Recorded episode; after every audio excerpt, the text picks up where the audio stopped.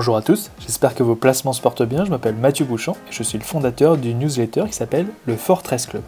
Cette newsletter s'adresse à toutes celles et ceux qui souhaitent démarrer en bourse et découvrir chaque semaine des idées d'investissement concrètes dans des entreprises. Aujourd'hui, je vais vous faire découvrir une de ces idées. Nous allons parler de Navia. Avant de commencer cette vidéo, n'hésitez pas à vous abonner à notre chaîne pour ne pas manquer nos prochains épisodes. Un rappel important avant de commencer, tout ce que je vais dire dans cet épisode n'est pas une recommandation d'investissement, c'est juste une idée d'investissement. Libre à vous de trouver cette idée bien ou pas, c'est à vous de vous faire votre propre opinion et ça ne vous dispense pas de faire vos propres recherches. Je précise que je suis personnellement actionnaire de Navia sur le long terme et aujourd'hui je vais en quelque sorte vous expliquer pourquoi. Alors tout d'abord, Navia c'est quoi? Navia c'est une entreprise française qui est un des leaders mondiaux dans la conduite autonome de niveau 4. Je vous explique tout de suite. Dans la conduite autonome, il y a plusieurs niveaux d'autonomie.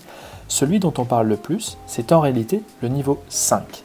C'est le niveau où une voiture peut aller n'importe où, à tout moment, sans pilote. C'est sur le niveau 5 que travaillent tous les géants du numérique, Google, Cruise, Cruise et General Motors ou Tesla.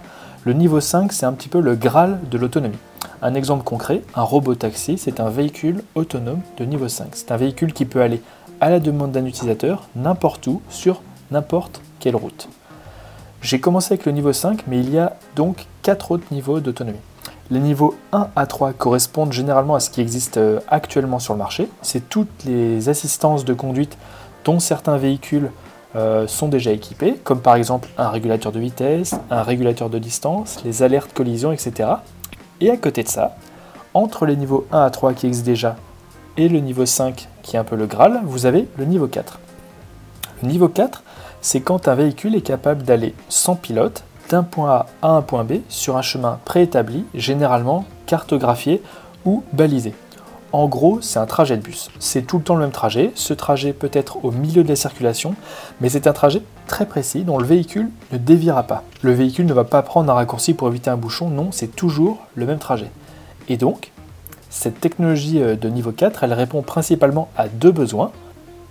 Le transport de personnes ou le transport de biens. C'est une technologie adaptée au trajet répétitif qui varie peu dans le temps. Avant de parler des marchés potentiels de Navia, je veux juste faire un petit rappel historique. Navia, c'est une entreprise française créée en 2014. Dès ses premières années, c'est une entreprise qui voulait faire des navettes autonomes et qui a fait un peu le buzz en voulant créer un robot taxi autonome de niveau 5 qui s'appelait l'Autonome Cab. Vous trouverez, euh, je pense, facilement des photos euh, sur Internet.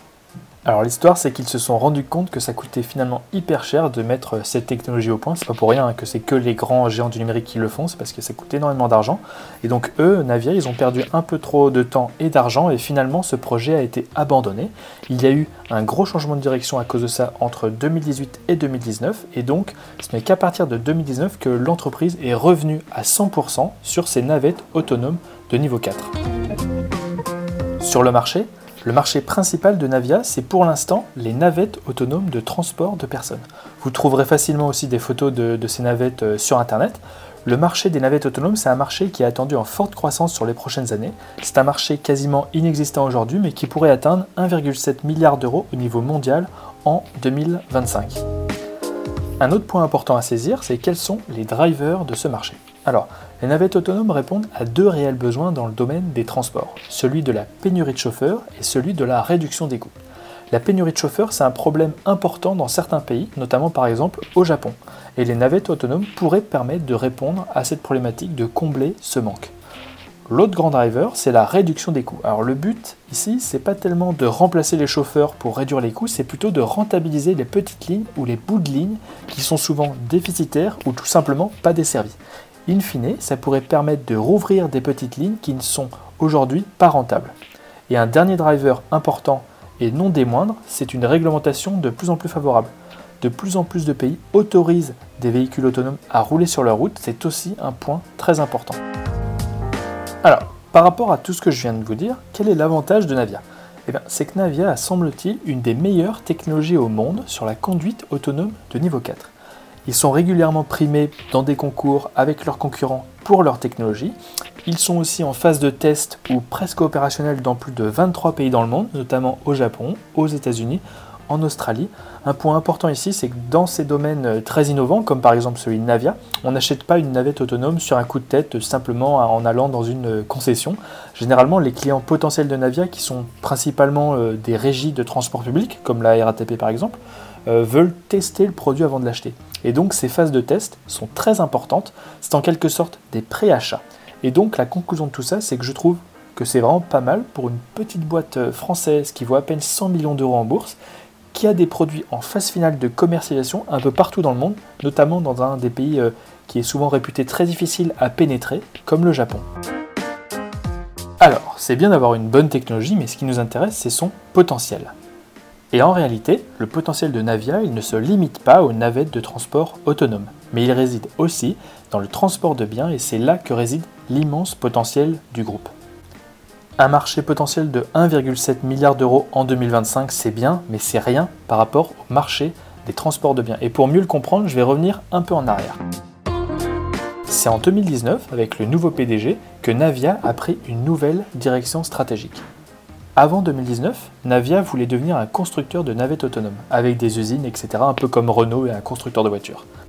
Depuis 2019, le groupe fait tout pour devenir un partenaire purement technologique sans usine, qui va fournir des logiciels pour véhicules autonomes à tous les constructeurs qui le souhaitent. À côté de ces navettes autonomes, le produit historique du groupe, Navia a débuté sa stratégie dans les transports de biens avec un tracteur à bagages dans les aéroports. Navia s'est allié à un des géants du secteur des véhicules pour aéroports, Charlat pour les connaisseurs, qui lui a fourni le véhicule et Navia a apporté sa technologie pour le rendre autonome. C'est une première étape vers les transports de biens. Par ailleurs, la troisième branche, c'est le licensing. C'est clairement la branche du futur. L'objectif, ce serait de vendre le logiciel autonome à tous les constructeurs de véhicules qui le souhaitent. C'est ça l'objectif ultime de Navia. Et c'est donc là que réside l'immense potentiel de Navia. Plutôt que d'être juste un constructeur de navettes autonomes et de prétendre à un petit marché de 1,7 milliard d'euros au niveau mondial en 2025, le groupe a pour ambition de fournir des logiciels de véhicules autonomes à tous les transports de biens qui pourraient en avoir besoin. Déjà, rien qu'avec les tracteurs d'aéroport, le marché potentiel de Navia passe de 12 600 véhicules, ça c'était juste les navettes de transport autonome en 2025, à 100 000 véhicules. Mais imaginez si Navia arrive à pénétrer plus largement le domaine des transports de biens, avec des bus, des chariots de transport, des balayeuses de rue, des camions. En fait, ces marchés sont estimés au niveau mondial à 10 millions de véhicules. Alors imaginez si Navia, qui a apparemment une des meilleures technologies dans ce domaine, arrive à prendre ne serait-ce que 5% du marché. Ce serait en fait déjà énorme. Et c'est donc bien dans les transports de biens que réside l'immense potentiel de Navia. Les navettes autonomes de transport euh, de personnes ne sont en réalité euh, qu'une étape. Dans ce premier épisode, je voulais pas faire trop long et donc je ne pouvais pas tout aborder. Mais si je devais ajouter euh, quelques éléments euh, en conclusion, ce serait que malgré ce potentiel énorme, l'entreprise ne vaut actuellement qu'une centaine de millions d'euros en bourse. Et ce, alors qu'elle a une trésorerie de plus de 40 millions d'euros qui doit lui permettre de tenir 2 à 3 ans. L'autre point important, c'est que même si c'est une boîte de RD, elle est déjà en voie de commercialiser ses produits, les navettes de transport et les tracteurs d'aéroport. Et il y a fort à parier que Navia pourrait concrétiser pas mal de contrats sur les deux prochaines années avec la reprise économique, mais surtout la reprise des transports en commun. Le groupe dépend aujourd'hui principalement des dépenses d'investissement des régies de transport public. En 2020, avec les confinements, etc., ces régies ont eu beaucoup moins de clients que la normale, des usagers qui prenaient les transports en commun, ce qui a dû certainement réduire leurs recettes et les inciter à réduire leurs investissements. Si en 2021, la situation sanitaire s'améliorait et que le trafic dans les transports en commun retrouvait des niveaux d'avant-crise, les régies de transport pourraient être davantage enclins à s'engager dans des nouveaux investissements, comme par exemple des navettes autonomes. J'ajouterai aussi pour conclure que le groupe a déjà une forte présence en Asie et 2021 pourrait marquer le début d'une accélération de la commercialisation grâce au partenariat qu'il vient de conclure au Japon et en Corée du Sud, Navia, c'est aussi désormais un business model axé sur la concession de licences de technologie logicielle pour des constructeurs automobiles tiers. C'est un business model potentiellement très rentable.